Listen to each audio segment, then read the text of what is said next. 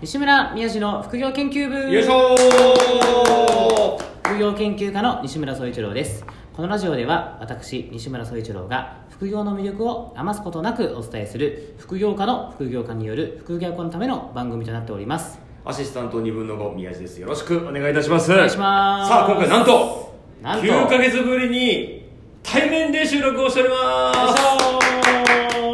お久しぶりです久しぶりですいや感慨深いですね9ヶ月ぶりですよ9ヶ月ですよほぼ1年対面でほぼやってないですから我々本はもう毎週配信してるのにいそう9ヶ月一度9もヶ会ってない月久しぶりに今お会いしてのこの収録ということでいやでも逆にもう対面の思い出がなさすぎ て皆さんが確かに確かに太ったかも痩せたかもー分かんないわかんないはい、っていうですねぐらいもうリモートの期間が長かったっていうね、うんはいでもまあ今回まあいろんなこう対策をねあの感染対策をした上でそうですね久しぶりに会おうかっていうことで、ははいい集まっての、えー今回の収録になっておりますけども、ねソーシャルディスタンスバッチリですからねバッチリですはい、はいということで今回ですねまあいつもこうテーマを設けて喋るんですけども、はいもう今回もうテーマとかいらないですテーマなしあのテーマなしですあの久しぶりに対面でいやーこうお会いできたんでは今回初のちょっとフリートークいいいですね、うん40回目にして初の初のいやもうテ対面でーマすなかしらねはいテーマなんで儲けてる場合じゃないとそうなんですよ、はいもう対面なのにねやっぱり対面こそやっぱりねいろんなこの近況報告っていうのは枠に出るじゃないですかそうですね確かにははいいもう3月ですよ3月に、えー対面をしたのを最後にそうですねちょっとね日本がやばいことになってるから、リモートで次やりますかっつって、はいなんだちょっと早かったですよね我々ねだいリぶモートで 確かに確かに先駆けてリモート先駆けかもしれな収録いしてま本し当たに、ね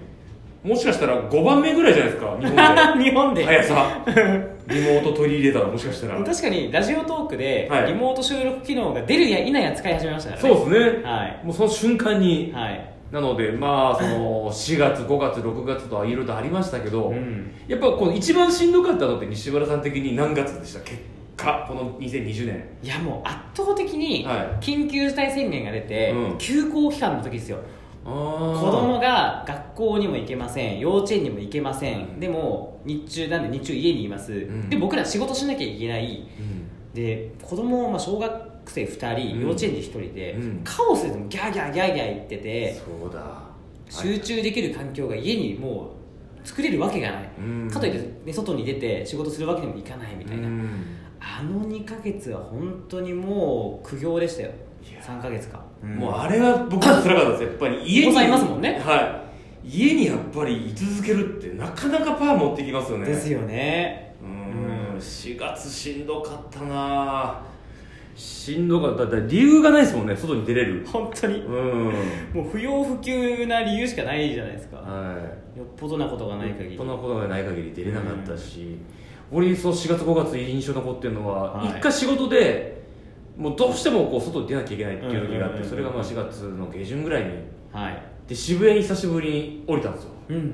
もうその時のスクランブル交差点のもうやばそうもう景色がもう忘れられないっていうかもう昼間なんですけどもう4人ぐらいしかなくてもうこの世の終わりかっていうね、は感じですよねでしかも109とかに貼ってる宣伝がもうね元気な頃ってねそのアパレルのやつとか、うんうんうんうんなんかその飲食店のこう貼ってるんですけど、はいやっぱどこもやっぱ企業もお金ないからやっぱそこにお金かけれないからなんかもうスシローか なスシローの歌舞伎の役者の顔の、なんかスシロー今こういうキャンペーンやってますみたいなうーんのが5枚ぐらい貼ってたんですよ渋谷の。 ジャックしてたんですジねャンプしててもうその景色がもう俺ブレードランナー見てんじゃねえかなっていういやもうそれぐらばですねい異次元っていうか世紀末感がすごいですねあ俺生きてる間にこんな景色も多分見れることないから逆にちょっと興奮しちゃったなっていう渋谷で4人っていうあれはちょっと衝撃でしたもうね映画の世界ですよね本当に、うん本当に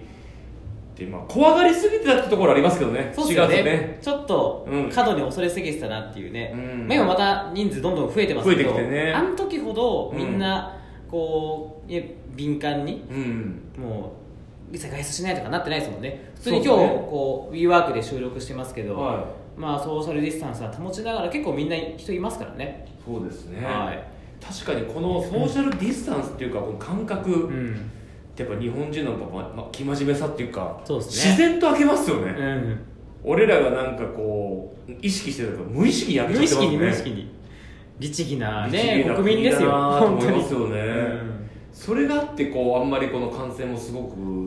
爆発してないのかなっていうふうにも感じますけどねそうですねうんさあそこでまあ4月、まあ、しんどかったで5月もしんどかったで解除されましたはいそっからこう上向きになってきたな、なんかこうちょっとあの悪い話ばっかりじゃないなっていう時期って、うん西村さん的にはどれぐらいの時期だったんですか、そうですね、まあ、休校期間が終わって、はいはいはいまあ緊急事態宣言が明けて緊休校期間が終わってうん6月半ばぐらいからこう、まあ、子供たちがまた学校に行けるようになって、んそうするともう日中、まあ、僕と妻だけが家にいて、うん家に静寂が訪れてて、あはいはい、まあ、家が集中できる環境になってたっていうことと、うん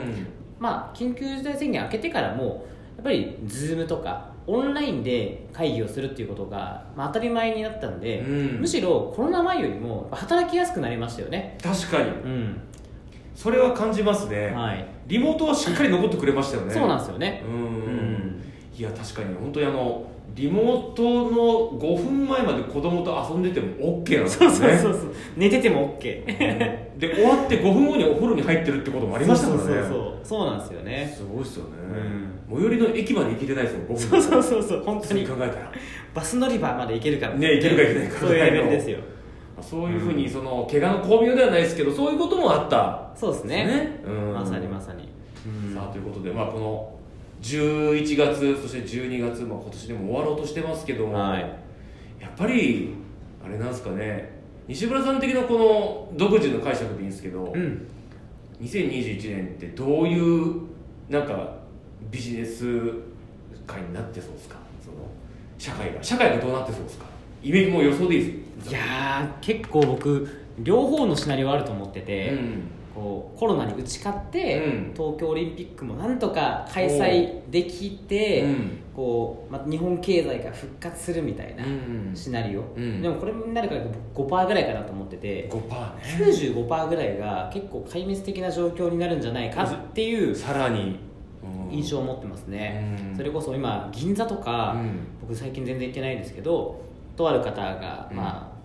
あの仕事の関係で、うん定点的に銀座の街を訪れて、うん閉店状況とか見てるらしいんですけども、うん結構名店がバンバン潰れてるみたいなうん状況があったりとか、うんあとはまあ年末年始の宴会シーズンうでん稼いでた居酒屋チェーンとかが、うんもう壊滅的な、そうかはい、状況になってたりとかする中で今後どんどん、うん